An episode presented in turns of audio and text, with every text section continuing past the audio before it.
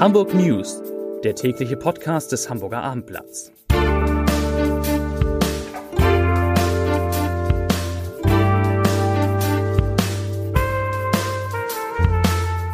Stellen Sie sich vor, es ist endlich Samstag. Eine schöne Vorstellung, nicht? Und jetzt stellen Sie sich vor, Ihr Wochenblatt kommt dann auch.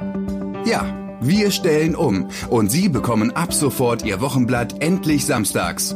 Freuen Sie sich auf Ihr Wochenblatt. Ab jetzt immer samstags, denn Samstag ist jetzt Wochenblatttag.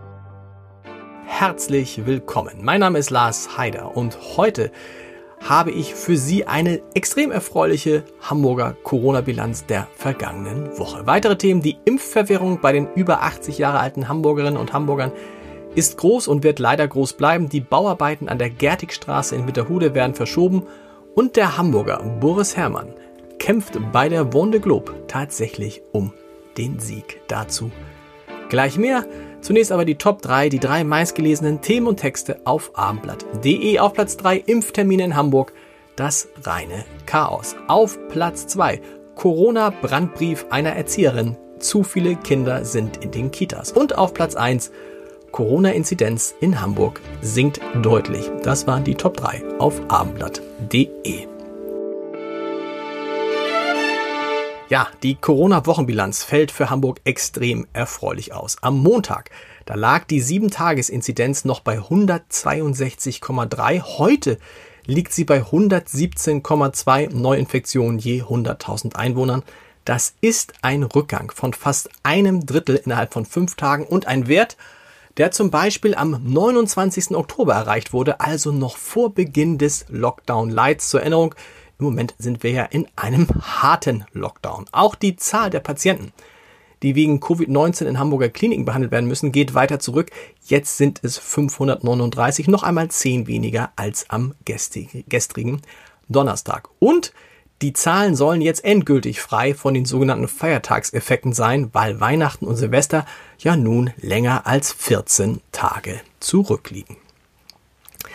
Die Briefe der Sozialbehörde an die Menschen, die sich nun im Impfzentrum an den Messehallen gegen das Coronavirus impfen lassen können, haben offenbar bei einigen Empfängern für Verwirrung gesorgt. Am Impfzentrum versammelten sich nämlich heute Morgen Dutzende ältere Menschen, die einen Termin vereinbaren, vereinbaren wollten. Nach Abendblatt-Informationen waren Impfbereite darunter, die weit über 80 Jahre alt waren und zum Teil mit Rollatoren kamen, um sich impfen zu lassen.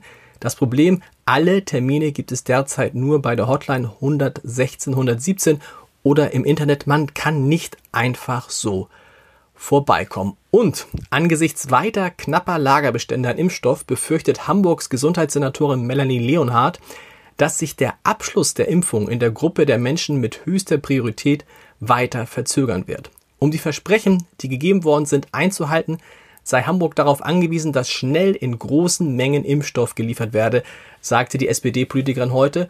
Sonst würde es bis Mai, bis März, Entschuldigung, nicht bis Mai, bis März, vielleicht bis Ostern dauern, bis die erste Priorität vollständig befriedigt ist. Bund und Länder hatten ja beschlossen, Bewohnern und Beschäftigten der Pflegeeinrichtungen, dem medizinischen Personal der Kliniken und den über 80-Jährigen bis Mitte Februar ein Impfangebot zu machen. Das kann noch klappen, aber es sieht nicht danach aus. Melanie Leonhardt sagte, es stehe Hamburg mindestens bis Ende Februar noch eine Zeit bevor, in der es viel Geruckel geben werde, ganz abgesehen von technischen Schwierigkeiten mit irgendwelchen Internetplattformen oder mit der Bundestelefonnummer 116 117. Das sagt Melanie Leonhardt und sie klang dabei deutlich verärgert. Wegen der aktuellen hohen Corona-Zahlen und da in der Vergangenheit häufig Verstöße gegen die geltende Corona-Eindämmungsverordnung festgestellt worden waren, überprüfte die Polizei von Donnerstagnachmittag bis in den heutigen frühen Morgen 29 Shisha-Bars und ähnliche Lokale in den Stadtteilen Wandsbeck, Sasel und Rahlstedt und sie wurde fündig. Gegen 23 Uhr geriet eine Shisha-Bar in der Wandsbecker Marktstraße in den Fokus und im Kellerraum fand die Polizei 14 Personen, darunter den Betreiber der Shisha-Bar und seine minderjährigen Söhne im Alter von 15 bis 16 Jahren. Außerdem wurden mehrere Shisha-Pfeifen äh, festgestellt, die in Benutzung waren, sowie 20 Kilo unverzollter Tabak den hat die Polizei auch gefunden. Für Hamburgs Gastronomen, zumindest in Altona, gibt es eine gute Nachricht bei all den schlechten Nachrichten, die die Corona-Pandemie so mit sich bringt. In der Bezirksversammlung Altona haben FDP, SPD und CDU erfolgreich gefordert, dass gastronomische Betriebe während des Lockdowns künftig ohne aufwendige Bürokratie die Sondernutzung ihrer Außenflächen beantragen, sowie weiter diese Flächen weiter nutzen können. Das Bezirksamt Altona ist nun aufgefordert, die laufenden Genehmigungen unbürokratisch bis zum 31. Dezember 2021 zu verlängern. Ich hoffe, dass der Lockdown dann zumindest Geschichte ist. Aufatmen können auch die Gewerbetreibenden an der Gertigstraße. Der Umbau dieser sehr beliebten Einkaufsstraße in Winterhude, der im April starten sollte, wurde auf voraussichtlich 2022 verschoben. Ein Grund sind, ist natürlich die Corona-Pandemie, durch die die Händler dort schon massiv leiden und äh, da soll nicht noch etwas weiteres dazukommen. Falls Ihnen Hamburg in den nächsten Wochen stinken sollte, ich habe den Grund dafür. Das Pumpwerk Hafenstraße, ein Nadelöhr der Hamburger Abwasserentsorgung, wird nämlich von Montag an gereinigt und modernisiert.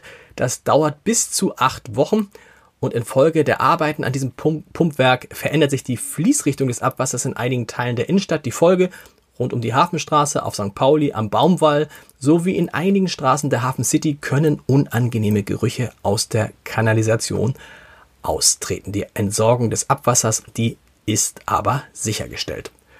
Zum Sport. Der Hamburger Weltumsegler Boris Herrmann hat bei, der, hat bei seiner ersten Teilnahme an der legendären Vendée Globe jetzt alle Chancen auf den Sieg. Derzeit gehört der 39-Jährige zur Spitzengruppe der ersten drei, hat nach Einschätzung von Experten aber das Schiff, das unter den Belastungen der rund 70 Tage seit dem Start der Regatta am wenigsten gelitten hat. Heißt, jetzt, wo es zum Endspurt geht, könnte das Schiff den Unterschied machen und äh, vielleicht Boris Herrmann als ersten ins Ziel bringen. Die Zielankunft in Frankreich ist zwischen dem 27. und 30. Januar geplant.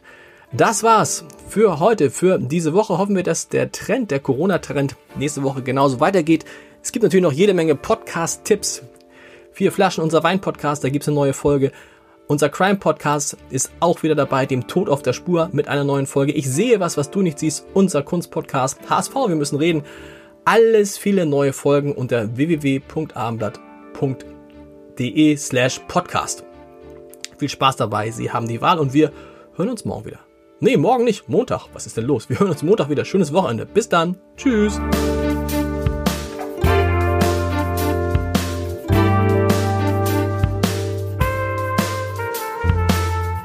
Weitere Podcasts vom Hamburger Abendblatt finden Sie auf abendblatt.de slash podcast.